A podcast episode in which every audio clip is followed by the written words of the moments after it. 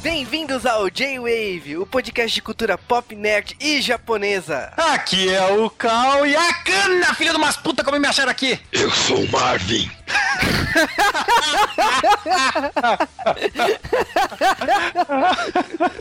I'm Batman.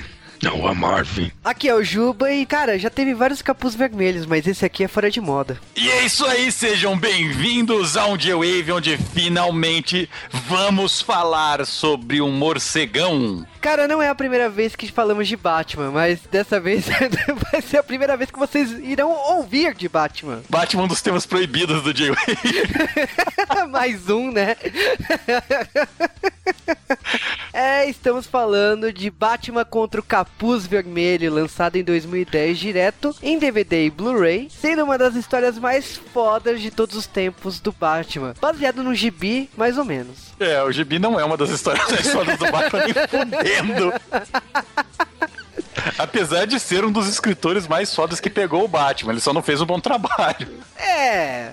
Fica claro que teve muita interferência do estúdio, então fica aquela coisa, né? E bom, estamos aqui para falar de Batman, como vocês já perceberam, temos o Marvin. Olá. Eu estou com medo de como esse Batman vai ganhar uma versão de Wave aqui. Mas vocês irão descobrir daqui a pouco depois dos Correios.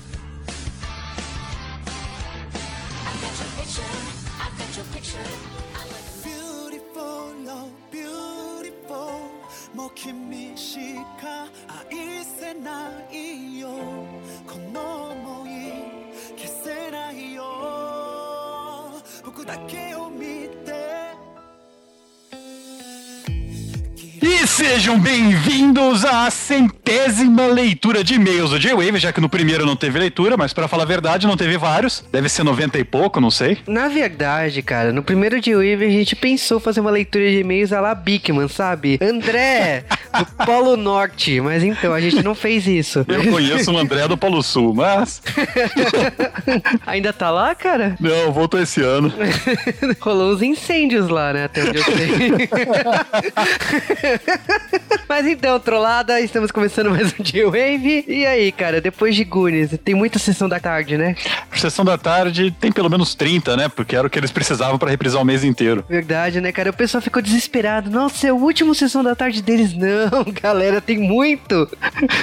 Teve gente assim, ah, meu, vocês deviam ter feito Jurassic Park, vocês deviam ter feito De Volta para o Futuro. Cara, todos esses filmes são ícones, mas ó, o ícone da criançada, o que a criançada se identificava e queria realmente era Goonies. E Goonies era um J-Wave que a gente estava ensaiando pra fazer há tanto tempo. Todo mundo querendo participar que não pensamos que poderia haver um tema melhor, no fim das contas. E por mais que tenha bastante mimimi, a gente ignora. Há dois anos.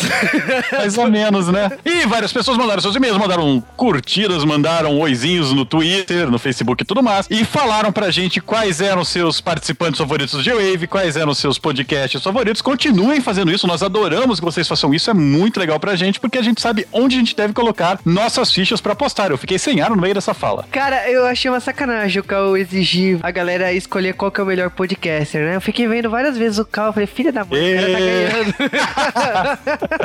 A trollagem sempre é plena. Mas brincadeiras à parte, aí eu vi a galera, a galera realmente curtiu Lambada, curtiu alguns filmes da Sessão da Tarde, aí tem gente que curtiu anime, Sakura me surpreendeu aí na lista, então é muito bom saber de vocês quais são os podcasts favoritos aqui do J-Wave. É, uma coisa que é surpreendente é que tem podcasts que não são top de downloads, que são top de favoritadas do pessoal. É Estranho isso. Muito, né? E bom, vamos direto para os abraços da semana, né? Tem vários abraços essa semana para começar pelo Azevedo, Para o Giovanni Link, pro Diego Miyabi Sama, para o Yagami, também para o Icaro Stand, para o Freud Flintstone, para o Kleber 373, que será que 373 é sobrenome? provavelmente, hein, deve estar no RG, Também Anato Zou, para o Nerd Master, para o Daniel88, sobrenome legal, para o Zé Sérgio, para o Lord Anderson, para o Rodrigo Gabri, para o Apollo Creed, olha só, uma celebridade aqui no J-Wave, Apollo o Doutrinador.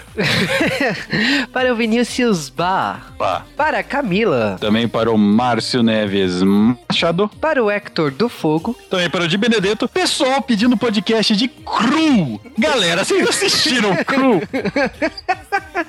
Meu, tem tanto filme mais relevante da sessão da tarde. Tipo, o Malcolm Tux, por exemplo, né? Abraço, o Malcolm Tux, ele sugeriu o Feitiço de Áquila. É um filme que eu gostaria de falar. Você tem assistido Feitiço de Arte ultimamente, cara? Eu assisti, é uma história, então, mas eu gosto.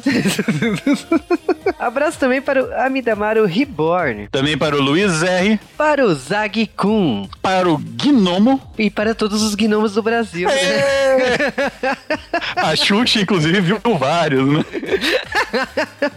para o Eduardo T.E. Hirose. Velho, se eu chamasse E Hirose, eu ia pedir pra ser chamado assim, tá ligado? Igual o E Honda. Abraço também para o Pablo São Martin, Também para Joel Machan, para o Kaique Find, para o Rafael Doidão e também para os Rafael não tão tão doidos assim, os mais. Rafael Doidão, cara, que apelido é esse? ah, curti, velho, da hora. para o Charles Serrato. Para o Floresvaldo Guedes Abraço para o Daniel. e para todos os Dênios do Brasil, não devem haver muitos. E já- um abraço para Emiliano Ramos, Abraço para o Vitor Categani. para o Di Maeda, Para o Evandro 13 Sal. Caraca. Para Mr. Eu não, cara, vamos tentar ler isso daqui. Misses, o RRW, como é que. Foda, cara, foda. para o Marcos Garcia. Esse é personagem de King of Fighters, não é não? Que vergonha, Juba. Também pra GG, que falou que o nosso episódio 100 é o melhor ever, né? O pessoal elogiou bastante que a gente não fez o velho papo de episódio 100, retrospectiva. Não somos emissora de TV em ano novo. E parabéns pra Gigi também que falou de doramas, né? Ela gostou e eu fiquei feliz com isso. Falando em celebridades, abraços para o Dr. Gore, cara. Caraca, o macaco loiro aqui, velho! Aliás, é Gore, vírgula, doutor. Abraços para o Arthur Malaspina. Para a Tatiana Harui. Para a Patrícia e para todas as Patrícias do Brasil. Pro Lucas Marins. Para o Seishan Kaura. Para o Tonoshiki. E por fim, abraço para o Renato Fonseca. Recebemos uma enxurrada de e-mails, porque tem e-mail de Homem-Aranha, tem e-mail de Goonies. Tem e-mail do Pocket, tem um espetáculo. Mas começando aí, e-mail do Roger Wilk. E ele veio sugerindo Doctor Who. E Capitão Power. Meu Deus, cara. Capitão Power tem um problema, a audiência seremos nós dois. Ele sugeriu também Samurai Warriors, cara. Um- Não, não. ué. Poxa, gente, calma, calma. A gente já fez churato. Deixa a gente fazer coisa boa. Vamos, vamos aumentar o nível do podcast. Não fodam. É, eu recebemos e-mail do Thiago da Silva e ele sugeriu Godzilla. Já foi tema de pautas do J-Wave, já foi estudado. O problema é que Godzilla tem uns 300 mil filmes dos brilhantes cientistas da década de 70. Eu me recuso a fazer um podcast que não seja o 1 de abril daquele Godzilla americano. Cara, mas estão falando que o novo Godzilla americano tem potencial, né? Vamos ver. E agora é e-mail do João Gabriel. Tá, tá, tá, tá, tá, tá, tá, tá. Na verdade, no meu caso, sempre quando eu falo Gabriel, eu penso que tá no céu, tá ligado? Nossa, porra, velho, para! Caralho! De volta aos anos 90. 80, né, cara? Isso já, já era 90? Exatamente, cara. É anos 80 isso aí, cara. Que merda, cara. Lembrei da minha infância. Bom, o João, ele tá insistindo no Highlander, cara. E aí? Então, Highlander eventualmente sai, mas vamos ver. Agora é e-mail do Felipe Dias Cardoso e ele falou que o podcast Churato foi épico, que ele gostou do podcast Espetacular Homem-Aranha. Caiu na trollagem fácil do Sasuke, do Ifen, né? Já começou com o Ifen, né? Cara, eu fico tranquilo quando tá o Sasuke, eu não tô no podcast, porque ele trola também, então tá de boa. Ele trola até demais, cara. Que trola pes- mais que eu. eu tive que pesquisar a regra do Ifen, agora eu sei. Bom, agora é e-mail do Rafael Gaita e ele falou que adorou os nossos podcasts de Evangelion 9 e 10. Nossa, você foi lá atrás, né? É, ele tá falando os podcasts favoritos dele, né? Sim, exatamente. Ele fez uma bela lista. Falou de Dragon Ball, tá cobrando Dragon Ball Parte 2, vai sair. Vai, vai, calma. Temos convidados surpresas especiais pra isso. Especiais não no sentido de retardados. Olha lá. Cara, tem gente tem cotas passando. Mas brincadeiras à parte aí, ele sugeriu Death Note e Fullmetal Alchemist. Olha, tem muitos pedidos pra esses dois temas. E bom, Death Note eu gosto só de um terço da história. Agora Fullmetal Alchemist eu gosto pra caramba. Agora, se rolar muitos pedidos, sai os dois. Tem que rolar muito pedido também, porque não estamos falando de obras curtas. Exatamente. Agora é e-mail do Christian Drovas, 21 anos, São Paulo. E ele comentou que ele conheceu o nosso podcast por Zelda e desde então ele não costumou ouvir com muita frequência por causa da faculdade, mas começou a ouvir recentemente, né? E ele comentou que os podcasts favoritos dele foi Muppets, Madoka Mágica, Adolf, Cavalo de Fogo e Evangelion, além de Perfect Blue. Tem alguém que gosta dos podcasts de Tensidão. Ele também falou que o podcaster favorito dele é o Cowie. E, aliás, outras pessoas mandaram e-mail, várias pessoas comentaram que é o seu podcast favorito. Estou pra derrubar a Camis. É, não, mas a Camis ainda ganha. Agora, um dos melhores e-mails da semana é do Thiago dos Santos e ele nos perguntou se a Camis está solteira. Aliás, o e-mail dele foi várias perguntas sobre isso, que a Camis é fundamental no G-Wave e que perguntando do que ela gosta, então, e já contamos pra Camis o seu e-mail, Thiago. Então, se ela tiver interesse, Mande fotos para ela. exatamente. Ainda trolando o Thiago, né? Ele falou que a Madonna é a Cindy Lauper que deu certo. É justo. Depende de como se interpreta dar certo, né? Agora eu achei engraçado umas coisas dele, né? Ele falou da regra da cúpula do trovão, né? Dois homens entram, um sai. É a regra da mitose, né? Uma célula entra, duas sai. cara, isso é muito anos 80, Não, cara. esse é cursinho, velho. Meu professor de cursinho ensinava assim. Ele ainda falou que alguns membros que ele gosta de participação especial, o Smoke, cara, o Smoke vai voltar aqui no G-Wave. Agora, um e-mail hilário que eu recebi essa semana foi do Jonas Skazinski, trollando o Cal, né? Falando que o Cal já disse num podcast que ele queria o Charlie Sheen como presidente dos Estados Unidos.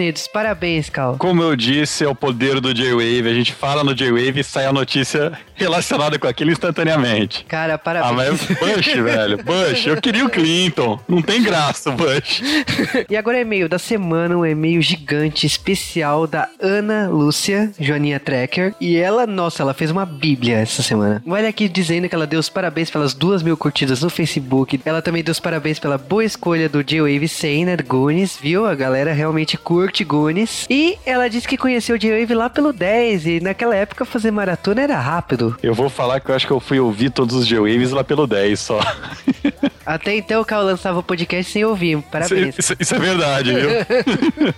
Mas brincadeiras à parte aí, ela falou alguns podcasts favoritos dela, como TV Cultura, que até hoje a gente tá pensando quando sai o SBT, Globo, Record, Manchete. Manchete, Bandeirantes. Bom, outros podcasts que ela falou foi Elvira, o Aventureiros do Bairro Proibido, Encantada, Nihonjin no Shiranai Nihongo, Pra quebrar a expectativa, ela tava só no esquema de nostalgia, né? Top Gang, Sakura Card Captors, Curtindo a Vida Doidado, Madoka Mágica, Scooby-Doo e Vingadores. Ela disse que a- o fato dela ter ido no cinema é responsabilidade nossa por Vingadores. Exatamente, foi graças ao Pocket que fez ela correr pro cinema. Justo. Ela tá esperando ansiosamente pelo podcast de Pokémon.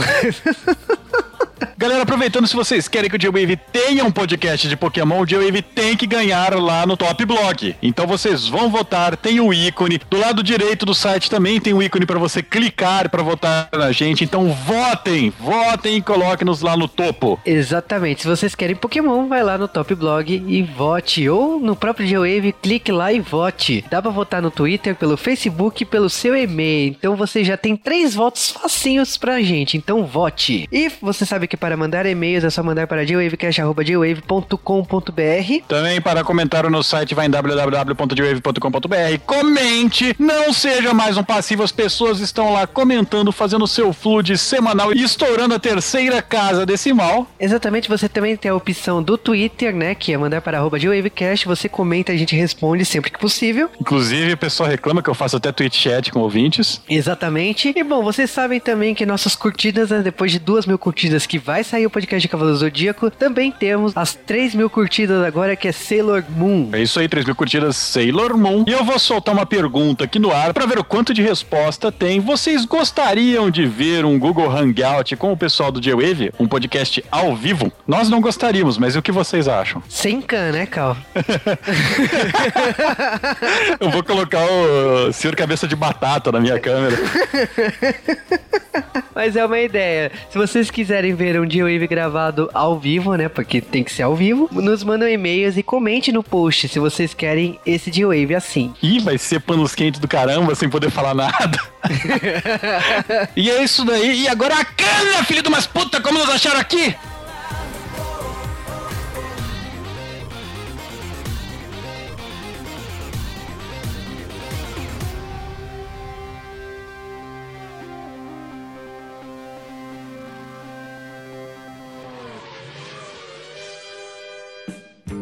E antes de falarmos sobre Batman contra o Capuz Vermelho, precisamos falar quem é este maluco fantasiado que anda à noite pelas ruas de Gotham City. E spoiler, Bruce Wayne. Nossa, cara, o mundo agora acabou. Você revelou a identidade do. Mas Batman foi criado lá no distante ano de 1939. Exatamente. E no ano seguinte veio o Coringa. Na verdade, veio primeiro o Robin e logo depois o Coringa. Então, nós já tínhamos, logo no primeiro ano de Batman, praticamente toda a lenda. Acontece que no final dos anos 70 e começo dos anos 80, os escritores estavam achando que o Robin Dick Grayson, o Robin clássico, ele já estava velho demais para ser parceiro do Batman, né? Não tinha mais o porquê. E achando que as crianças não liam tanto quadrinhos, não precisava mais de um parceiro infantil. Então falaram, vamos tirar ele, vamos dar o próprio gibi. Isso juntando ao gibi dos Titãs que estavam surgindo, acharam excelente, criaram um personagem asa noturna e as histórias do Batman ficaram extremamente confusas. Porque para você que assiste Batman no cinema, você só pensa uma coisa: Batman é um cara que sai quebrando porrada em todo mundo. Mas na verdade, antes de ser o Cavaleiro das Trevas, Batman tem um outro título. O maior detetive do mundo? E como todo negócio de detetive é extremamente chato uma pessoa investigando sem você entender o que é. Pouco depois que o Dick deixou de ser o Robin, os escritores da brilhante DC resolveram colocar um cara igualzinho Dick Grayson como Robin. Estamos falando aqui de Jason Todd, que quando criado era praticamente um clone. Ele até era de uma família de acrobatas de circo e tudo mais. Olha a merda da DC. Parabéns, né, DC? Mas aí veio uma crise crise das infinitas terras. Depois disso daí, eles deram uma história diferente para o Jason Todd, que deixou de ser um clone, virou um, um Robin revoltado, né? Someliante, bandidão. Deram-lhe uma história mais triste, menino de rua roubando as calotas do Batmóvel. História absurda, né, DC? Desculpa aí. Esse personagem eventualmente morreu, infelizmente voltou à vida. Sim, a gente tá falando que ele morreu em 1988, né? A morte na família, né? Que graças a uma votação. Só que esse personagem ele ficou morto aí de mais ou menos 88 até 2004, quando Jeff Loeb, um escritor que depois passou a ser conhecido por ter ficado extremamente gaga, Jeff Loeb fez uma saga de Batman chamado Rush, no Brasil chama Silêncio. É uma saga legível do Batman, tem gente que considera ela uma saga boa, eu não vou apontar os defeitos dela aqui. Ainda bem que você não ia apontar a pessoa que acha boa, né? Porque eu gosto de Batman Silêncio, porra. Batman Silêncio não é uma história ruim de Batman, tá? Batman tava bem tosco nessa época, mas tudo bem. O que importa é que essa saga aparece o Robin de volta. Quando viu esse Robin de volta, um escritor em específico da Marvel, que estava trabalhando na DC, fazendo algumas coisas, ele olhou pra isso daí e falou: Eu quero fazer o Robin voltar. Como a gente sabe, o Robin voltou no Jeff Loeb, foi só um teaser, né? Não era o Robin de verdade, era o cara de barro. E Ed Brubaker virou e falou: Não, vamos trazer o Robin de volta, tô com uma ideia, não sei o que. A DC falou que não. Não, porque não, nós, nós que somos fiéis, né? Os, os caras não voltam à vida na DC, não sei o que, a hipocrisia. Ed Brubaker não tinha o que fazer, foi pra Marvel, onde ele escreveu exatamente essa história pro Capitão América, trazendo o Robin do Capitão América de volta, o Buck. Sim, nós temos o excelente arco Soldado Invernal, que não precisamos falar de quanto esse arco é tão foda, mas tão foda, que provavelmente o segundo filme do Capitão América será baseado nesse arco. Agora, uma pequena trivia para fãs de quadrinhos. As melhores histórias tensas dos quadrinhos normalmente são histórias rejeitadas do Batman. E seguindo isso daí, depois que Grant Morrison voltou pra DC, ele tava conversando muito com o Dan Didio, eles são bastante amigos, sobre reformular a DC pro mundo atual, né? Depois tentando responder ao Ultimate da Marvel, vamos fazer uma crise e tal. Dan Didio acabou aceitando essa ideia, vamos trazer o Robin de volta. E pra quem eles deram essa ideia, né? Afinal, o Grant Morrison queria que esse personagem voltasse, porque a desculpa do Grant Morrison é até aceitável. Ele disse que não existe nenhum inimigo que seja bom o suficiente pro Batman, exceto o próprio Batman. Então vamos trazer alguém que teve esse treinamento, um Robin do mal. Então tá, tudo bem, Grant Morrison. Dessa você passa, mas não revive o personagem, né? Cria um Batman do mal, porra. Cara, o meu problema não foi ter voltado, tipo, ter ressuscitado o Jason Todd. A questão aqui é como ele foi ressuscitado. A questão aqui não é como, porque o como não foi contado. Sabe por quê? Porque deram na mão do Judd Winnick pra reviver o Robin e falou: olha, o Robin vai voltar e você cria um arco pra ele voltar. Você tem aí 10, 12 edições porque vai ter uma crise. Aí ele, ah, é? Então ele simplesmente colocou o Robin de volta. Não explicou porque ele estava de volta, não falou o que aconteceu, tal. Todo mundo deu um tapa na nuca de todo mundo e que se foda. E aí ele foi embora do DC. Mentira que ele tá no DC ainda, mas. Não, brincadeiras à parte, dizem que são socos da realidade. Não, mas foi. No final da saga tem um reboot, né? Por causa da crise infinita. Tem One Year Later e tal. Tem um monte de reboot, um monte de retcon. Por favor, DC, não faz isso comigo. De novo. E de novo. de novo. Aconteceu outras crises depois, cara. Então, é, então é Não, o que importa é o seguinte: o Robin do Mal, que não era do mal, agora virou do mal, está de volta. E foi uma saga chamada é, O Volta do Capuz Vermelho, né? Primeiro nome que o Coringa teve quando criaram a história dele. Então, vamos então falar um pouco sobre a produção desse filme. O Judd Winnick, ele viu que ele cagou extremamente no gibi. E Judd Winnick não é um escritor que tem esse nível de cagança tão alto, né? Ele faz histórias ah, decentes, algumas histórias boas, inclusive. Ele tem... Pô, ele fez Exiles, cara. Exiles é muito bom. Não, eu concordo com você. As pessoas gostam de bostejar nos roteiros. O que eu acho que o grande mérito dele aqui é que ele também foi roteirista desse filme. Então, ele melhorou muito a história original. Cê- Você vê o que, que é imposição editorial, né? O que, que é Grant Morrison empurrando a história pra dar onde ele quer, pra pra ele pegar depois do One Year Later. O que, que é o Dan Didio forçando tie-ins, né? Forçando encontros de, de personagens entre histórias, né? E o que, que é tudo isso tirado e só a história pura colocada no filme. E vou falar, esse filme é bem melhor que o Gibi. o que não é novidade, né? Porque com a morte do Superman, que é feita pelo mesmo diretor desse filme, também ficou foda pra caramba. E de novo é uma produção de Bruce Timm. Judd Winnick encheu muito o saco de Bruce Timm até Bruce Timm aceitar fazer esse filme, porque eles tinham outras histórias na frente e ele falou, ó, o gibi não é legal, não vai dar certo, mas ainda bem que aceitou, porque senão ia ficar aquele negócio entalado na garganta, né? Exatamente. E bom, esse filme tem muitas referências aí, começando pelo número que aparece junto com o Coringa, né? Eu adoro essa referência. Ele aparece com um número, né? O número que ele foi preso, né? Que é 11940, né? Que é uma brincadeira, só tem um a mais, é 1940, o ano que o Coringa saiu nos quadrinhos. Falando sobre os dubladores desse filme em inglês, o dublador do Asa Noturna é o Dr. Horrible. E o dublador do Coringa é o Bender de Futurama. Cara, mas tem mais celebridades aí nesse elenco.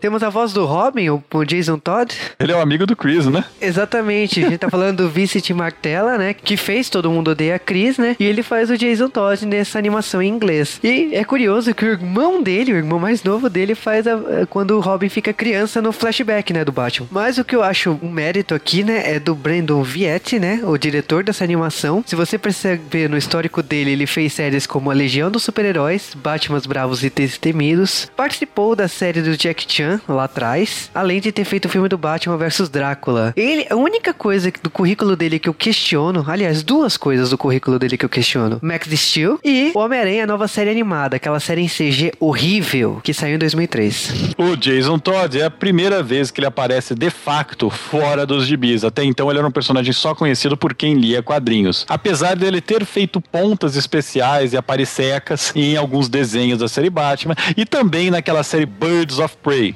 que durou dois episódios mais ou menos. A série Birds of Prey que durou 13 episódios. É, cara, curtíssima aquela série. Ah, que o Batman apareceu no primeiro episódio e se chamava Batman quando passou no SBT. Né? Pois é. Mas brincadeiras à parte aí, Jason ele sempre foi ignorado porque, tipo, o primeiro Robin era importante e o terceiro Robin era importante. Então eles falavam assim, ok, o Jason Todd pode ficar de fora. Eu acho assim, o Jason ele tem uma personalidade interessante, finalmente ela foi explorada. Também uma nerdice pura de se falar é que o comissário Gordon havia se aposentado nos gibis nesse arco de história e no filme ele é o comissário. Só que ele aparece por um pentelésimo de cena. Que se foda, comissário Gordon. É, pelo menos ele fala, né? né igual a Thalia, que aparece sem abrir a boca, né? Gostosa. E essas foram nossas curiosidades do Batman contra o Capuz Vermelho. Agora vocês ficam com a história, esse filme épico que merecia de repente ganhar um live action um dia.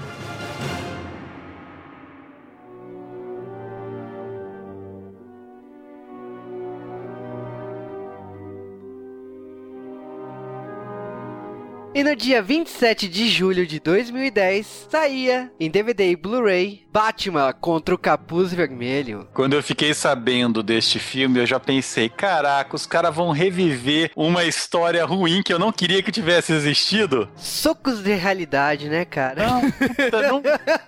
Eu te concordo. DC, DC, por que você foi fazer crises, cara? Por que crises de crises, DC? A crise dessa vez eu descobri por que, que a crise é. é Crise das infinitas crises. É. Mas Estamos falando de um Batman que começa com uma das cenas mais épicas de todos os tempos e é uma cena que é tão épica que gerou um dos traumas que pra mim é um trauma que deveria ficar pra sempre, mas eu xingo profundamente Grant Morrison por desfazer isso, mas tudo bem. Mas foi o Grant Morrison ou foi outra pessoa que teve uma ideia genial de fazer isso? Então, a ideia genial, quem mandou foi Grant Morrison, mas ele não estava escrevendo isso na época. Hum. Mas o que aconteceu foi o seguinte: no distante ano de 1988, quando metade de vocês não era nascido, o Robin ou na verdade o segundo Robin, o Jason Todd, ele morreu numa história que não foi tão foda, porque na verdade rolou uma eleição. Os caras falaram: o Robin deve morrer ou não no final dessa revista, né? O Coringa pegou o Robin, levou ele pro meio de um- da puta que pariu, com todo um plotzinho, né, que envolvia a mãe desse Robin. Ele achava que era órfão e tal, mas a mãe apareceu e tal. E no final, eles tinham que escolher se o, o Robin vivia ou morria. E tinha uma eleição. Que era feita inclusive pelo telefone, né? Mas foi um negócio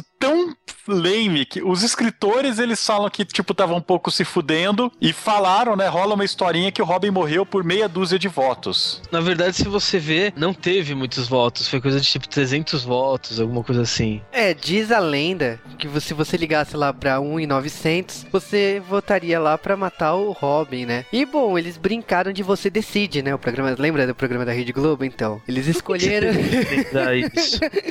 Eles escolheram que o Robin morresse. Diz uma lenda urbana que foi um ser que ligou muitas vezes pra matar o Robin porque ele odiava o Jason Todd. Então, Pior ainda, diz uma lenda urbana que quem fez isso foi o editor.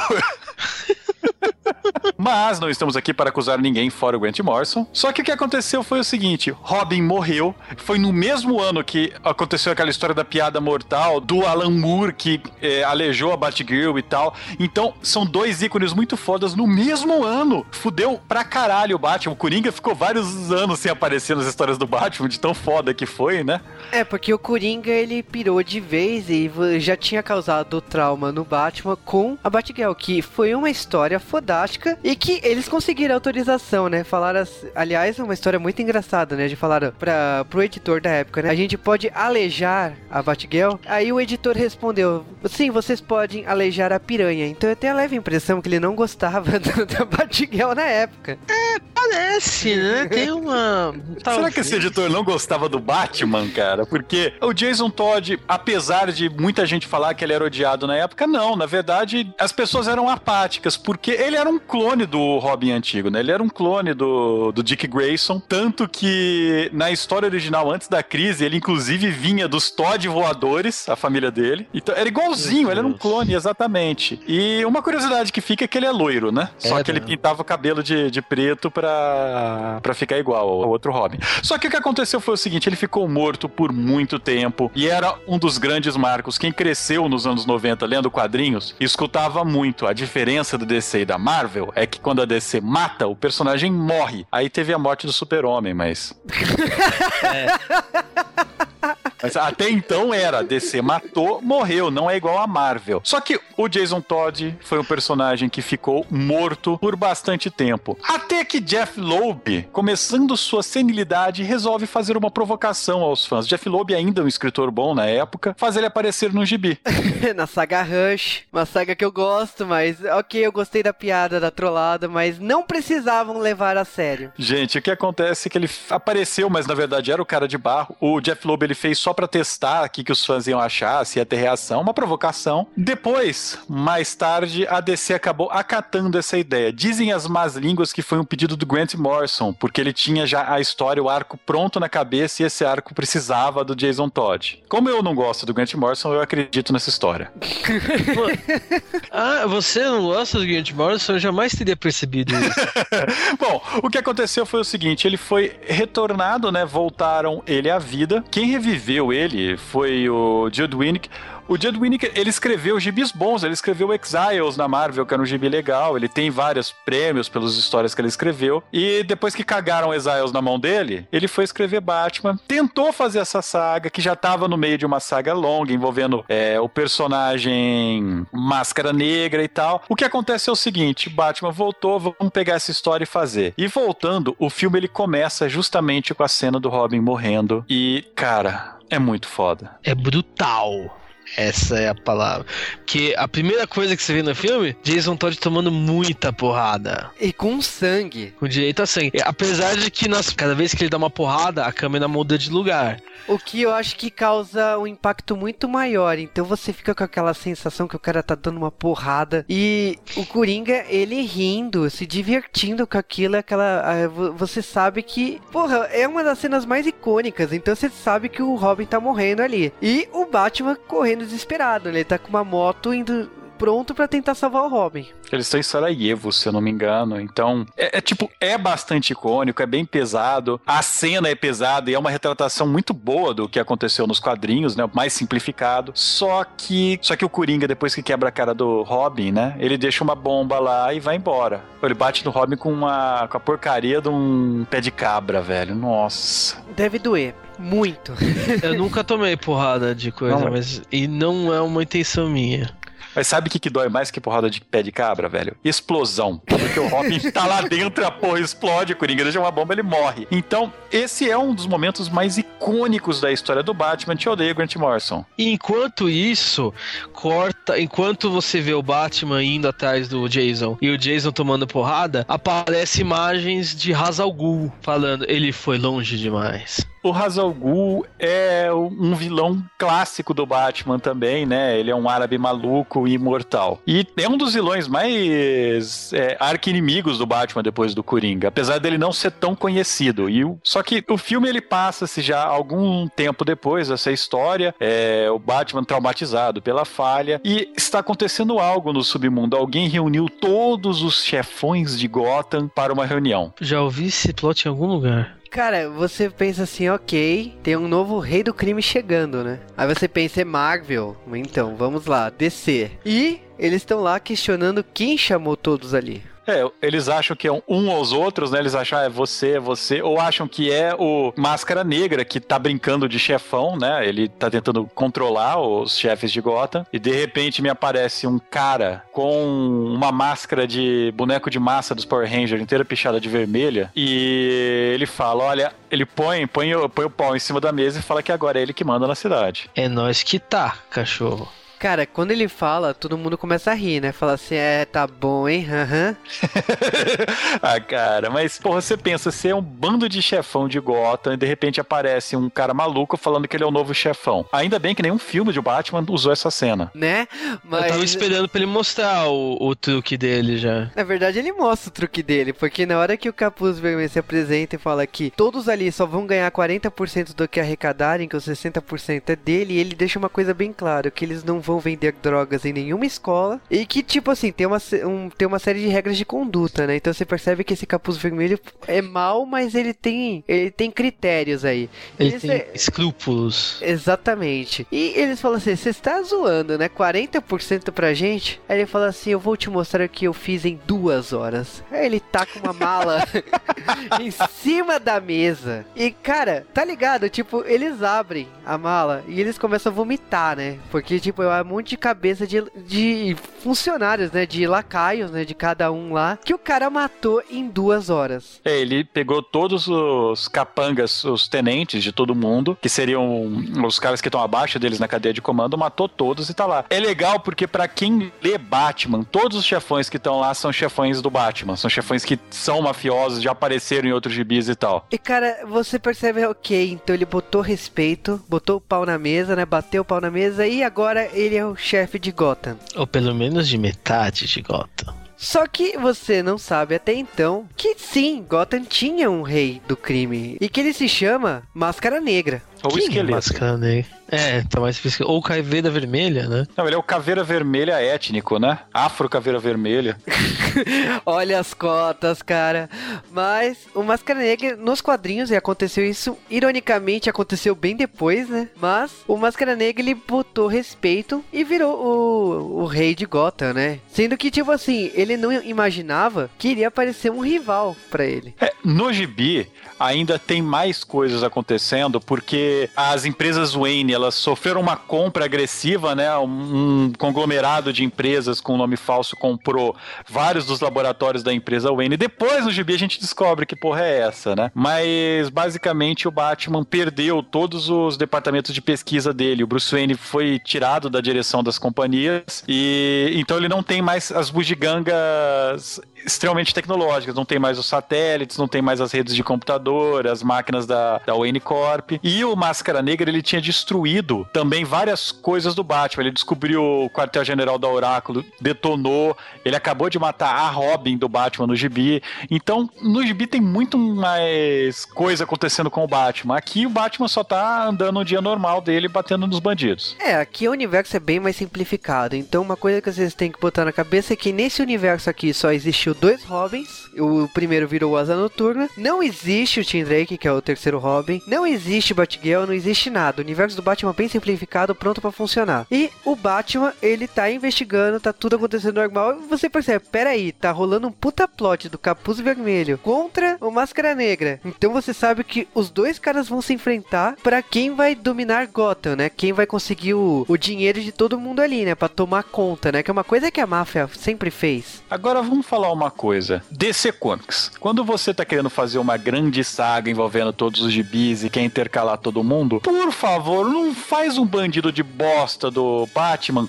roubar um carregamento de kryptonita e a porra do Amazo. Amazo. Porque Amazo. no filme eles simplificaram, mas É tão fora de contexto, porque né, geralmente quando o filme é só do Batman, não tem super vilões com superpoderes. Por que que vai pôr a porra do Amazo? Pra quê? Fala que é, sei lá, uma Sentry Gun, sei lá. Cara, Um isso não é nada. No gibi, o- tem o Amazo e tal, a, a luta acontece pouco fora de, de tempo com essa daqui, mas tem a porra do Senhor Frio e, cara, ele não faz nada, ele aparece, bota medo em todo mundo e vai pra outro gibi, sabe? Porra, DC, foco, DC, foco. Cara, mas aí essa cena da Amazo, ok, tipo, tá é o Batman e o Asa Noturna lutando. Eu acho muito legal o Asa Noturna como veterano, assim, ele cresceu, ele foi o Robin um dia. E os diálogos, assim, ele estava com saudade das suas armas, estava com saudade do jeito de lutar e tal. E ele sempre querendo ajudar o Batman, e o Batman lá, tipo, na dele. Faz a sua missão e fica quieto, tá ligado?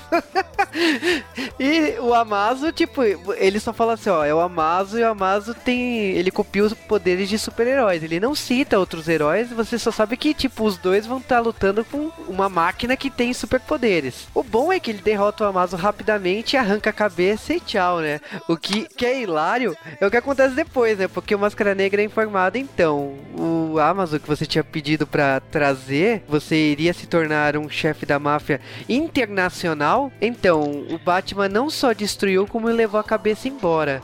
Cara, a reação do Máscara Negra é falar assim: ok, eu, eu tinha esperança de vender pelo menos como sucata, mas o Batman acabou levando a cabeça embora, então muito obrigado, né?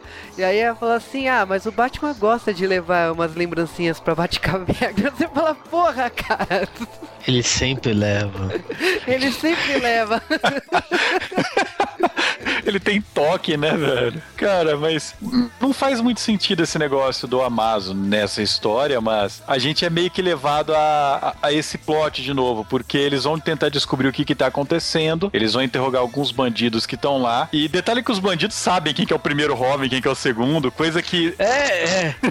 no gibi, no gibi os caras só vão saber que o Batman existe de verdade, tipo, no final da década de 90, mais ou menos. Mas ó, eu gosto desse universo do Batman aqui no filme porque é uma coisa assim. Você sabe que se passaram muitos anos, porque a fisionomia do Bruce Wayne é de um cara de chegando aos 40 anos, né? Você sabe que o Asa Noturna não é um garoto que cresceu assim. Você sabe que o Asa Noturna deve estar chegando nos seus 30 anos aí. E todo mundo ali é, convive com esse universo do Batman há muito tempo. Então fica meio implícito, ok, o Asa Noturna foi o primeiro Robin. E eu gosto muito, tipo, por mais que f- chame a gente de ignorante, né? Falar que, ok, você sabe da existência do Batman e do, do Asa Noturna e tal. Mas eu gosto disso. Cara, mas aí acaba tendo uma perseguição muito foda, porque o Capuz Vermelho ele mata esses bandidinhos aí, né? E o Batman e o Asa Noturna tentam persegui-lo. Só que é aquele negócio, parece que tudo que o Batman pensa, o Capuz Vermelho tá um passo à frente. Ele sabia que o Batman ia fazer aquele tipo de ação e tal. Aí sempre tem aquele fã idiota falando: Nossa, mas como que o Capuz Vermelho sabia que o Batman ia atirar exatamente naquele negócio, não sei o quê? Cara, pra quem lê Batman, o Batman já explicou isso. Eu sendo geek freak agora, né? Mas na verdade não, eles pensam em todas as opções. Então se o Batman fizesse outra coisa, aquilo também ia estar coberto. Já tava planejado. Tudo. Cara, mas o que eu gosto é que é uma perseguição alucinante. E tá o Batman e a Noturna correndo atrás do cara. E tipo, atira Batman é, bumerangue, falha. Atira não sei o que, falha. Atira a corda, o capuz vermelho. Durante o pulo, ele saca a faca e corta. E é muito, tudo muito rápido. E tá rolando a perseguição e você acha, ok, eles vão conseguir pegar o capuz. Porra, são dois. E o Asa Noturna é hilário, porque ele tipo assim, porra, mas ele manda muito bem. E o Batman, manda nada. É, tá, tá, tipo, tá, tá Já normal. pegamos piores. Ninjas, né? E os flashbacks que são super recorrentes nesse filme, ele acaba levando o Batman para uma fábrica de químicos que é, pra quem viu Piada Mortal e sabe que é onde o Coringa foi, foi criado, né? Que também era um capuz vermelho na época. Então, vários e vários flashbacks contando a história do Batman. Isso pra quem é fã é prato cheio, né? Ah, cara, quando aparece a cena da fábrica lá e o próprio Capuz Vermelho olha pro Batman e fala assim, esse foi seu maior erro, né? E, e, tipo, logo em seguida na sequência, você já viu o Máscara Negra tentando descobrir quem é o Capuz Vermelho, vai atrás do Coringa, porque ele sabe que o Coringa foi o Capuz Vermelho. E quando a reação do Coringa, né, de ver as fotos do Capuz Vermelho e falar assim, é, eu tinha mais estilo. E ele sempre fazendo piada com tudo. Então, tipo, o, o, o Máscara Negra, ele fica achando que, ok, então, eh, o Coringa não vai me ajudar em nada. E você vai vendo o Coringa aparecendo em alguns momentos do filme, mas o foco aqui é o Batman tentar descobrir quem é o Capuz Vermelho. Tanto que depois dessa perseguição, acaba tendo uma cena que o Capuz Vermelho a- entrega o, o Asa Noturna na frente de um trem, né? ele acaba se machucando, e o Batman salva o Asa Noturna seguida de uma explosão. Só que o Batman nesse momento ele já tinha filmado toda a cena, então você ele sabia que ele ia rever aquela cena e analisar melhor. Tanto que tem todas essas piadinhas, né? O Asa Noturna falando assim, porra, ele manda muito bem e tal, e o Bruce Wayne fala: Olha, o cara adivinhou meus passos, o cara sabia a corda que eu uso, porque poucas facas cortam a corda que eu utilizo. E ele brinca de J-Wave, né? Ele brinca de edição de J-Wave, né? Ele analisa o áudio exatamente como nós fazemos na edição. Ele analisa o áudio e vê lá e ele percebe que, tipo, o cara chamou ele de Bruce. Nessa hora, o- comparando a voz e o Bruce no final, ele fala: Eu conheço esse filho da puta. E é na hora que rola um flashback com o, o segundo Robin, né? E ele vai lembrando de quem era esse segundo Robin. Ele lembra que era um moleque traquinas, né? Que não tinha muita noção e bateu no Bruce Timm.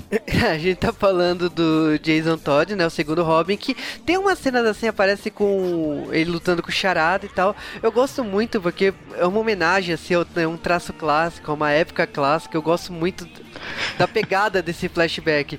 E logo você percebe assim que esse Robin cresceu, tanto que tem uma passagem lá com a troca de roupas e que ele se tornava violento cada vez mais. É, isso foi meio decorrente. No gibi, o Robin ele ficou violento nas últimas três edições que ele estava vivo, né? Porque antes ele era um paspalho, o Jason Todd. Como absolutamente todo mundo era no, na DC. É, mas uma coisa que a gente pode falar é que os Robins, eles são muito diferentes. Para quem é fã do, do Batman, sabe que eles são muito diferentes entre si. E se reconhece o tipo de Robin pela história do Batman e tal. Só que ele vai lembrando a história desse Robin, vai vendo que ele vai ficando violento, ele vai ficando cada vez mais no limite, é, agressivo e tal. E sabe que pode ser merda, mas ele não tem certeza disso, porque ele foi atrás do Coringa e o Coringa não sabia o que que era. Fica meio confuso. Nisso, Máscara Negra, putaço, porque ele tá perdendo seu território, ele tá perdendo é, o dinheiro dele e tal, e tudo por causa desse filho da puta de capuz vermelho. Cara, o Máscara Negra, ele tava, ele tava bem confortável, porque ele já tinha virado o rei do crime e tal. Mas, tipo, com a chegada do capuz vermelho e toda essa, porra, toda essa porradaria rolando à solta, é, foi ferrou, né, cara? Ferrou. E, bom, nesse momento aí, o Asa Noturna é descartado da história, porque ele machucou a perna, o Bruce Wayne fala assim, ó, muito obrigado. O Asa Noturna até fala assim, nossa, ele agradeceu e o Alfred levou ele pra casa dele. Então, tchau, Asa Noturna. Tchau, Asa Noturna, muito bom por sua participação por 5 minutos, muito bom. Pegue seu prêmio de consolação, até a próxima. A história agora é focada no Batman, Capuz Vermelho, Coringa e Máscara Negra. Cara, o Máscara Negra puto da vida, ele começa a pensar, se o filho da puta pegou todo o meu dinheiro e meus chefões e tá dando proteção aos meus chefões é, que se aliarem a ele, eu vou fazer o seguinte, eu vou mostrar pros chefões filhos da puta que não se brinca com Máscara Negra. E ele vai lá, ele começa a pegar os chefões, mata os tenentes dos caras, captura alguns e tal. Ele mata protegidos do capuz vermelho. Numa clara provocação, entendeu? Fala, ó, não é, aqui não é seu lugar, vai, vai pra puta que pariu, vai encher o saco de outro. Aqui é nós, é nós e Charlie Bell na veia.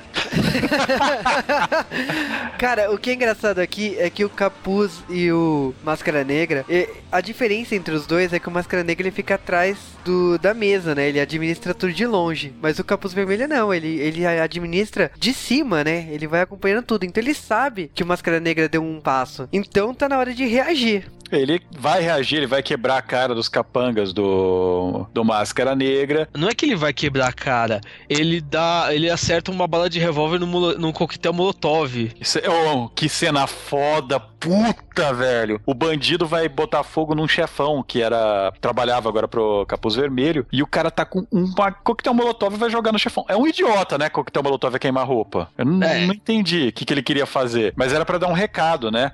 E cara, o Ele é- o recado é: eu sou um idiota. Por favor, me leve ao hospital. Não deu tempo, cara.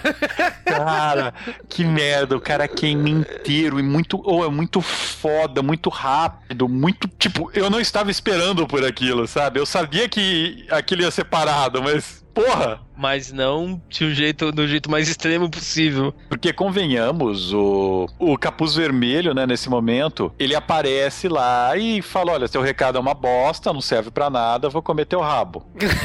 e é exatamente isso que ele faz. Come E o rabo dele. seria, né?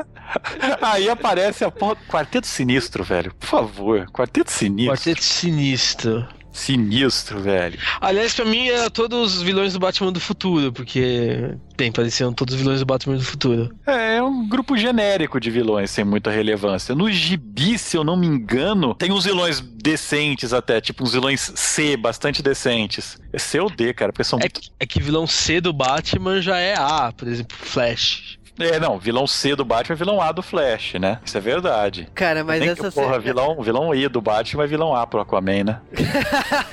Cara, essa cena de luta é foda porque aparece o quarteto pra lutar e descer porrada no capuz, né? E de repente o capuz fica parado assim e o cara fala: Ei, você tá esperando o quê? E aparece o Batman já descendo porrada e o capuz, "Uh, você demorou, hein? E aí os dois estão lutando juntos assim. Eu gosto muito dessa pegada porque você já tinha visto o Bruce lutando ao lado do Asa Noturna, né, do Dick. Então eles tinham uma dinâmica X. E aqui você vê o Bruce lutando ao lado do Jason Todd. Então tem outra dinâmica. Eu acho que independente se você é fã de quadrinhos ou não, você percebe essa nuance. Cara, é, em quadrinhos fica bem óbvio isso, né? Normalmente os bons escritores conseguem diferenciar muito fácil essa dinâmica do Batman com seus Robins. Só que, cara, eles dão uma surra nos vilões que eu tenho dó. Não tem, não tem muita coisa. Os vilões têm super armaduras, eles comem o rabo de todo mundo. Só que o Jason vai lá, ele não aguenta e o último ele eletricuta, o cara tem uma armadura, o cara explode. Cara, você acha que o, o Bruce ele ia salvar lá a cena e depois o, o capuz falou assim: Meu, agradeço que eu só matei um. Ok. Nessa cena já troca pro Máscara Negra já no seu, na sua cena de vilão clássico, né? É, é muito legal que dá nesse filme dá pra ver o quão puto o Máscara Negra tá pela quantidade de gente que ele dá porrada.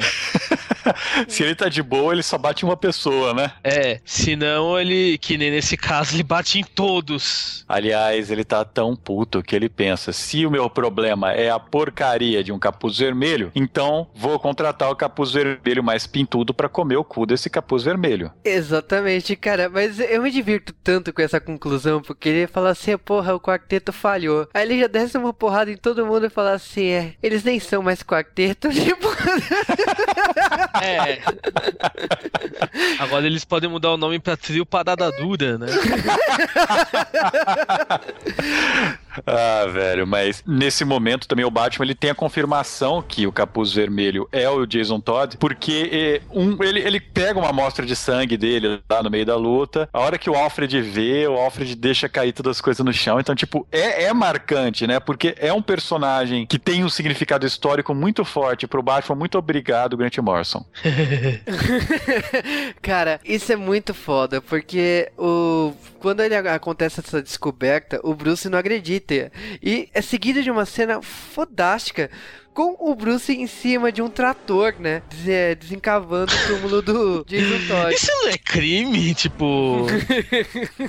eu, eu pensando, falando, porra, porque eu tinha visto há muito pouco tempo atrás um jogo que, tipo, o personagem principal acaba sendo preso por invadir uma, uma tumba. Mas eu pensando, falando, meu, calma aí. aí. E mesmo assim, como é. Então quer dizer que Bruce Wayne tem. Tipo, a única maneira que isso faria sentido, na verdade, é se o, se o, o corpo tivesse sido enterrado na mansão Wayne. Então quer dizer que o, o Bruce Wayne tem um trator na casa dele? Bem, é o Batman, ele tá preparado pra Batman. literalmente qualquer coisa. Se você fosse um bilionário, você não teria um trator em casa, velho? Cara, eu teria um hovercraft. Então, velho, ele deve ter, ele tem um hovercraft no Ah, isso não Knight. dúvida. Agora, uma das cenas mais fodas do filme, e vou falar a verdade, a gente sabe que a animação que tem o nome do Bruce Timm como produtor ou como dublador é normalmente fodástica. E só que a cena do interrogatório do Coringa com máscara negra. Puta que pariu, Batman. O Coringa tá sendo lá é, é, interrogado, os caras eles querem saber, o, o Máscara Negra tá tentando contratar o Coringa pra ele matar o Capuz Vermelho, e o Coringa tá lá comendo Doritos com uma cara de bosta, sabe? Ele pede um copo d'água, né, com uma... "Ah, Me dá um copo d'água. Dá um copo d'água! Obrigado, Marvin. O quê?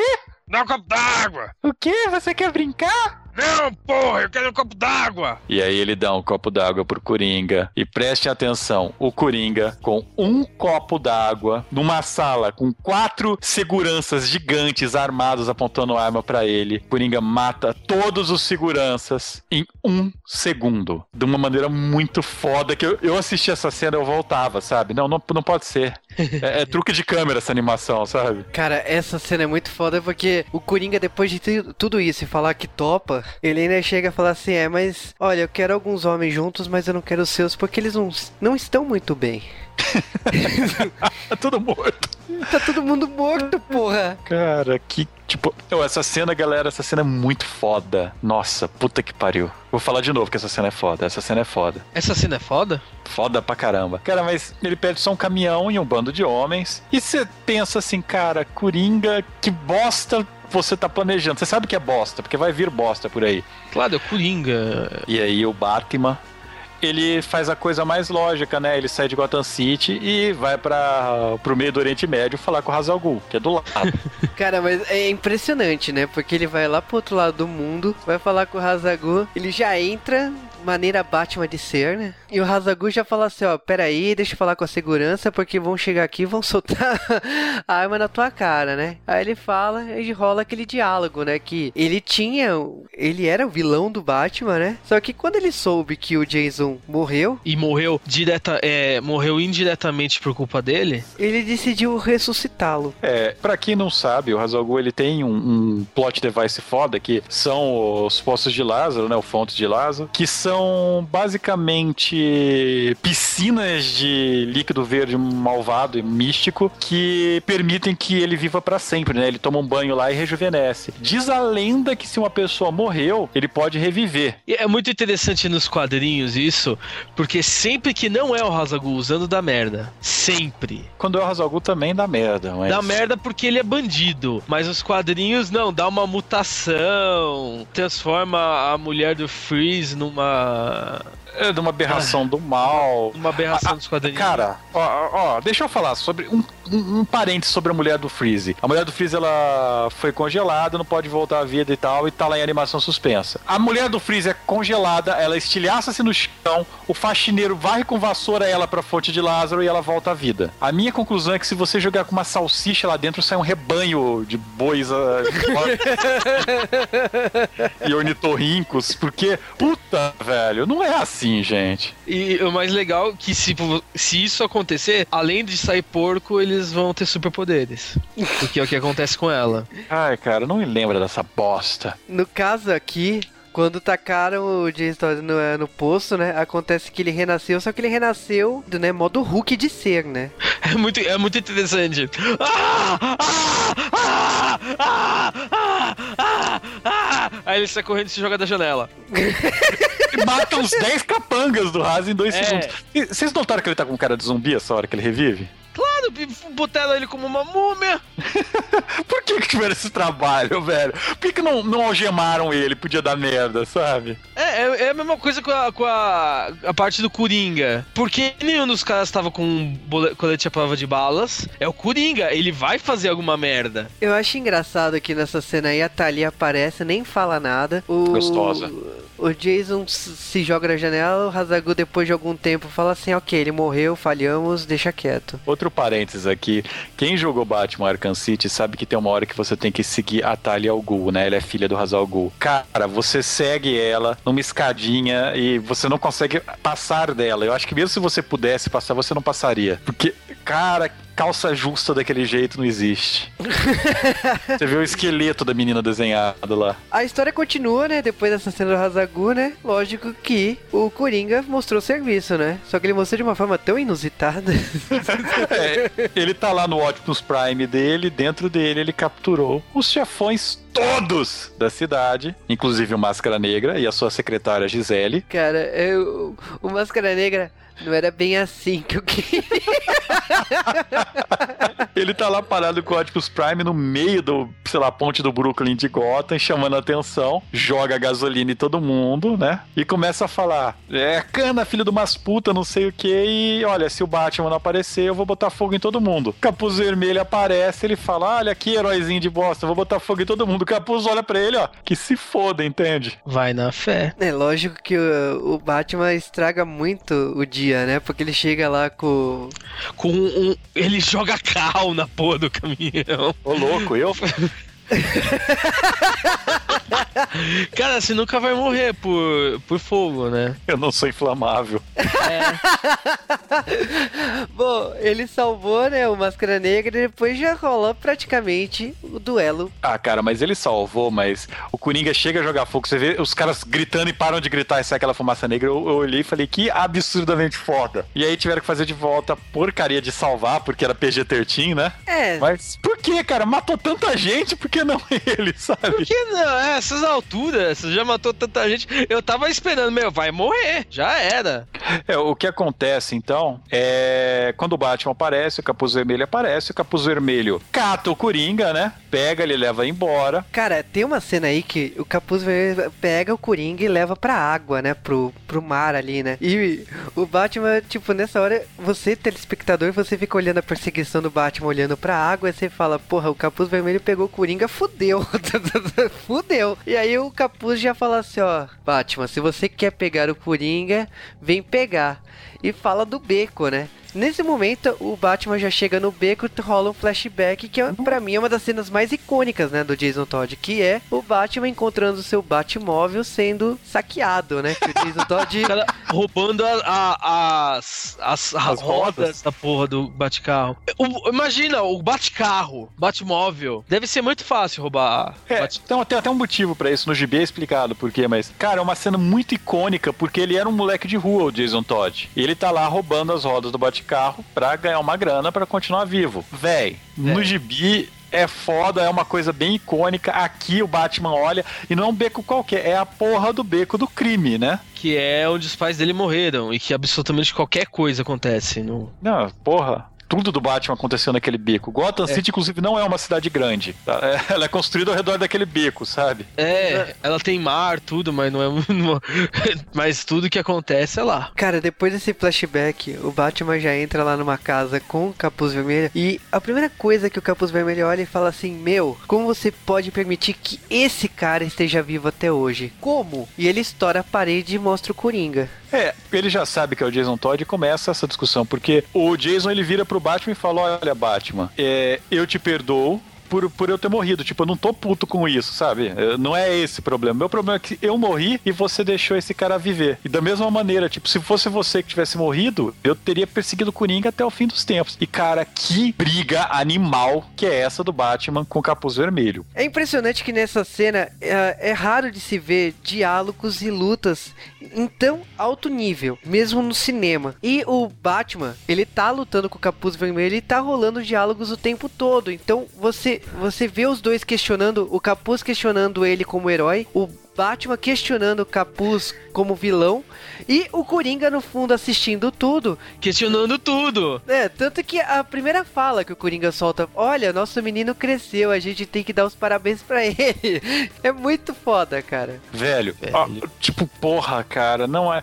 E a luta, ela vai acontecendo aos poucos, eles vão, os dois tiram a- as engenhocas uns dos outros, né? Tira o bate-cinto de segurança, tira a jaqueta do capuz vermelho. Cara, eles é- depois lutam sem máscara, que ainda bem que o Batman pôs a máscara antes de falar com o Coringa depois, né? É, mas cara, nessa cena aí que ele tira o Batman, você fala, pera aí, né? O Batman se ferrou, né? Mas você sabe que o Batman é foda, ele vai lutar fodasticamente. E na hora que ele chega pro Capuz Vermelha e queima a jaqueta e fala assim, agora eu quero ver você lutar sem os brin- seus brinquedos. Ah, fodeu, cara. Chamou a mãe de pai, Ah, chamou a mãe de coxinha, o pai de galinha e comeu os dois. É. ah, velho. Cara, e aí a luta no banheiro? Vai se fuder, velho. Porra, cara. O Batman enfiando a cara do Jason Todd nos azulejos do banheiro e arrastando, velho. O Jason Todd usando o azulejo como arma. Cara, mas é foda, é foda pra caralho. A luta é absurdamente boa. Eu acho que, assim, essa cena de ação já pagaria o filme inteiro. Mas aí tem um momento, vou fuder a cabeça de todo mundo. E o Jason Todd, ele já tinha planejado a cena inteira. Ele sabia que ia acabar desse jeito. Ele sabia que ele ia tomar uma sova do Batman. Porque, porra, é o Batman, caralho. E aí o Jason Todd pega o Coringa de refém, joga uma arma pro Batman, pega uma arma e aponta pra cabeça do Coringa e fala: Eu vou atirar na cabeça desse filho da puta. Porque o ponto que o, o Jason Todd fala é: por que, que você não matou ele? Aí ele fala, porque senão não. Porque. Desculpa, calma aí. Porque senão eu não vou, eu vou cruzar essa linha e não volto mais. Aí. É, mas ele até argumenta, né? Não, mas o Coringa é diferente. Tudo bem, hum, é, deixar o pinguim viver, o Charada, o Harvey Dent, ele- eles são só loucos, eles não são psicóticos assim. O Coringa não, o Coringa é um doido da porra. Ele nunca vai ter cura, ele nunca vai ser curado, por que, que ele resolve? Mas isso, na verdade, foi trazido em outras oportunidades de diálogo, inclusive em várias histórias o Batman efetivamente mata o Coringa, outras não. Mas é um, eu- é- é um dos melhores argumentos. Se ele matar, de repente ele não volta mais. De repente ele vai abrindo outras exceções. Outras É exceções. Alguns DC Elseworlds muito bons têm esse argumento. Uhum. Tipo, Batman matou o Coringa e foda-se. E alguns muito ruins também. Mas, cara, que cena foda. O Batman, ele olha. O Jason Todd falou: se você quer me parar de matar o Coringa, você vai ter que me matar. Então você vai escolher ou você deixa o Coringa morrer, ou você me mata pra deixar o Coringa viver. Mas é o Batman e a gente sempre sabe que ele vai escolher outra coisa. Ele vira as costas, cara. Foda-se! Não quero saber! Quer tá indo embora? Ou será? Tá chato, né, cara? Tá chato. Eu não gosto de um, o outro reviveu agora e, meu, foda-se ele. Cara, e pra quem conhece o Batman, sabe que o Batman perdeu o cinto de utilidade tantas vezes que ele já aprendeu que não pode guardar todas as bugigangas lá, né? É, já tava na hora também, essas alturas. Então ele vai lá e tira o bate-escudo do dó do cu, né? É claro poderia ser. Tira um batirangue de outro lugar, lá de onde mais? Robin. E Ah, joga o batirangue no Robin. A hora que o Robin fica puto, ele dá um tiro no Batman, ele esquiva Matrix style. A arma explode na mão do Robin. Arranca o dedo, cara! O Coringa só olha pra aquilo e fala: Ah, eu sabia. Viadinho. e aí é claro que o Coringa não podia deixar nada acontecer, né? O Jason Todd vê que, a, tipo, fudeu o circo, vou explodir esse lugar igual ao morri, com a mesma exata bomba, com um alarme de, alarme de rádio relógio, né? E o Coringa já olha pra aquilo lá, a bomba vai explodir, o Coringa já segura o Batman e fala, não, você não vai embora, não vamos morrer os três aqui, porque só eu vou ter o que eu queria quando a noite, é, quando a noite terminar. Cara, essa cena, porque, tipo, tá rolando, vai rolar a explosão, tá todo mundo querendo fugir e o Coringa é o único que quer ficar, tá ligado? É muito É, o. Jason não consegue fugir, o Jason tá quebrado, né? Aí o Batman faz a escolha foda, ele larga o Coringa lá, pula e tira o Jason de lá. Inclusive, numa cena mais an- anterior do filme, o Jason chega a tomar um golpe que ia matar o Batman. Ele chega a salvar o Batman, porque você vê que ainda rola muito isso. Tipo, ele tem raiva, mas ainda é o Batman, né? É exatamente todo mundo que trabalha com o Batman, né? Asa Noturna é assim, o Tim, Tim Drake agora tava. Agora, no antes do reboot, tava assim. É um modus Ah, operandi padrão. A não ser a Cassandra, né? Porque a Cassandra queria dar pro Batman e ainda quer.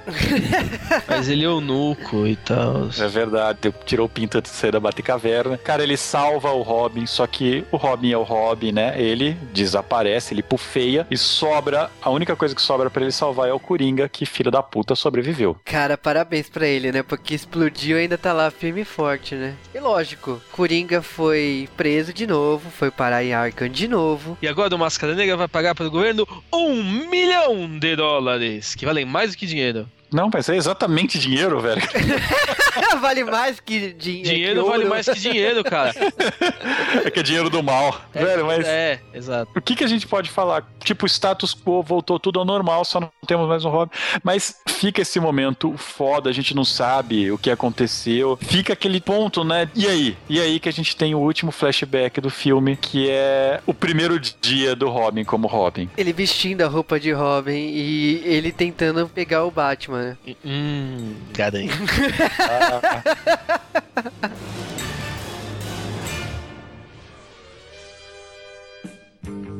Batman contra o Capuz Vermelho é um filme muito foda. Eu acho que esse pessoal que faz as animações da DC Comics, eles mandam bem de um nível absurdamente bom. E eles deviam ensinar alguma coisa pro pessoal que faz os gibis da DC, né? O Bruce Timm como produtor-chefe, né? Como produtor executivo, que eu acho que é a mesma função do que um editor-chefe, ele manda bem pra caralho. Ele sabe escolher as histórias, ele sabe ver quem que faz o quê. Mesmo que nesse filme ele não esteja envolvido diretamente, ele já foi o cara que colocou o filme pra funcionar. O roteiro do filme é muito bom, bem melhor do que o gibi. Se você olhar, é o mesmo roteirista do gibi, o Judd Winnick, só que você vê que no filme ele tá muito mais livre, ele tá sem o peso do Dan Didio atrapalhando ele, que é o editor-chefe da DC nessa época. Ele tá sem peso da cronologia também, né? Quando você tem um todo um universo pra trabalhar nos quadrinhos, e aqui você pode simplificar, você pode usar o que você quiser. Ah, não, Juba, por favor, mas ele fez Exiles. Exiles é fodasticamente foda, tem cronologia pra caralho, ele sabe lidar, e mesmo quando ele lida sem, ele sabe lidar. Então não, não é desculpa, ele cagou Não, no bate. Mas o problema é que a ele tá. A cronologia do Exilados é outra. É muito mais. Ele não tem que lidar com, com mais 842 editores. É, que foi inclusive o motivo pelo qual Exilados foi cancelado. Mas Sério? eu acho que, porra, estragaram, botaram, botaram o velho Claremont pra escrever, se eu não me engano. Ah, que bom, lógico. Quem? né? O velho Claremont. E, bom, o velho Claremont, né? O Chris Claremont dos X-Men, você sabe, né? Passou da década de 80, deu a validade dele, ele não sabe mais escrever. Ele não tá sozinho nessa, né? Mas. É o que a gente chama de mal de Loeb, né? Eu falo Eu, assim. eu prefiro Mal chamar de de Maud Miller. É o mal de Lee, né? Porque foi Stan Lee que começou. Stan Lee foi o primeiro que apodreceu. Nossa. E, cara, eu vou falar a verdade, eu acompanhava, eu sou um fan freak do Batman, eu, eu, infelizmente acompanho o Batman até hoje. Apesar de não tá tão ruim, mas tá uma bosta, tá? Mas eu acompanho até hoje. E foi uma saga que eu tava muito decepcionado com o gibi principal do Batman. Os gibis secundários do Batman estavam bem melhores nessa época, como sempre. Isso é uma constante de Batman, os secundários são muito melhores que o primário. Só que na época, quando saiu esse filme, eu já tava com esse preconceito, cara, eu não quero assistir, porque no gibi foi uma bosta, eu não sei o que, mimimi. Aí eu assisti esse filme e falei, cara, porra, velho. Puta que pariu. Por que, que não fizeram o gibi assim? E eu acho que eu chego a essa conclusão depois que eu assisto todo o filme da DC Animated, né? Tudo que esse pessoal faz, eles conseguem, mesmo lidando com um público muito mais infantil, tendo que colocar muito mais censura que gibi não tem, esses caras mandam pra caralho. E são os mesmos caras, isso que me dá raiva, é a mesma roteirista, velho. Por que que você faz algo bom aqui e no gibi você caga? Me explica, caralho. Então, sinceramente, eu não tenho como recomendar o suficiente esse filme, é muito bom, assistam agora, senão vai cair o pinto. Agora, primeiro deixa acabar o podcast, aí você vê. Batman contra o Capuz Vermelho é muito bom. As cenas de luta são excelentes, di- os diálogos são bons, o Coringa tá ótimo. Aliás, o Coringa, uma coisa engraçada que eu achei nesse filme é que o Coringa, o ator que faz o Coringa é muito mais animado, é muito, como é que eu vou dizer? O desenho do Coringa é muito parado. A animação, o Coringa animado é parado. A voz dele é muito mais é muito é muito mais expressiva, mas anima- a- a- mas a animação não é tanto. É uma coisa esquisita isso. É o ator que faz o Bender, o Coringa desse filme. Quem? Bender de- é- sabe o Bender do Futurama? Ah, É aquele cara, a voz dele é muito marcante, é bem fácil reconhecer. Normalmente é o Mark Hamill, né, que fazia o Coringa animado. Aham. Então, o problema não é a voz dele, o problema é que não animaram a voz dele. Que a voz dele fica. Coringa tá parado e a voz. Ai, tô enlouquecendo, lá lá lá. Ele fala parado assim. Mas isso é. É, é pouco. Estilo, né, Ah, cara? Eu acho é que isso, é. eu talvez um pouco de influência do TDK, não sei. TDK? Batman Cavaleiro Preto. Ah, tá. Não, não, isso é. Isso é de menos, porque é muito legal. A história ficou bem melhor, não tem, não tem nada a ver com socos na realidade. Por favor. descer, para com crise, descer. Meu, Para com reboot. Ou se vai fazer um reboot, faz um reboot. Não fica a metade de um reboot. Foram três reboots em 10 anos, DC. Mas Porra. nenhum deles foi reboot completo, porra. Como você faz um reboot que não é reboot? Pergunta pra DC. Ela esqueceu disso. Mas enfim, o- é bem é muito melhor que os quadrinhos. É, não achei que é o melhor filme. Não foi o melhor filme de animação do Batman. Porque, bem, é que os outros são bons demais, né? Fazer o quê? E eu gostei bastante, recomendo, veja agora. Ah, despede o Juba falar primeiro. Minha vez, é... então vamos falar de Batman contra o Capuz Vermelho. Cara, falando de Batman contra o Capuz Vermelho, nesse caso especificamente, eu gostaria muito que esse universo apresentado nesse filme tivesse continuado, que tivesse sido adaptado outros arcos para depois desse arco. Bom, o filme tem falas fantásticas, acho que tem falas icônicas aqui. As cenas de luta são sensacionais, eu acho que é, provavelmente seja a primeira vez que você vai ver o Batman lutando muito, mas lutando pra caramba. Você nunca viu isso no cinema, nunca vai ver isso em outra animação. Ouviu o Christian Bale? Eu acho que ele não J-Wave, né? ouviu. Ele não ouve J-Wave. Pena. Não, ele não ouve. E... É uma crítica contra o Christian Bale. Christian Bale, por que você luta pra caralho em equilíbrio e em Batman não, Christian Bale? Por causa da roupa, será? Ele Pô, tá de game em equilíbrio, caralho.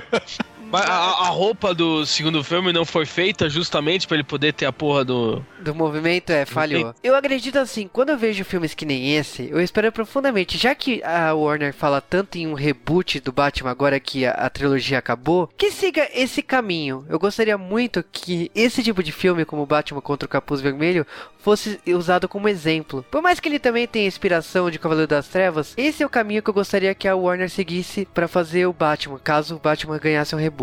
Não que seja necessário hoje em dia. Mas se você tá em dúvida, por favor, vá atrás de Batman contra o Capuz Vermelho. Você vai gostar muito. E prova- provavelmente você vai querer ler os quadrinhos dessa época. Talvez se arrependa, mas tudo bem.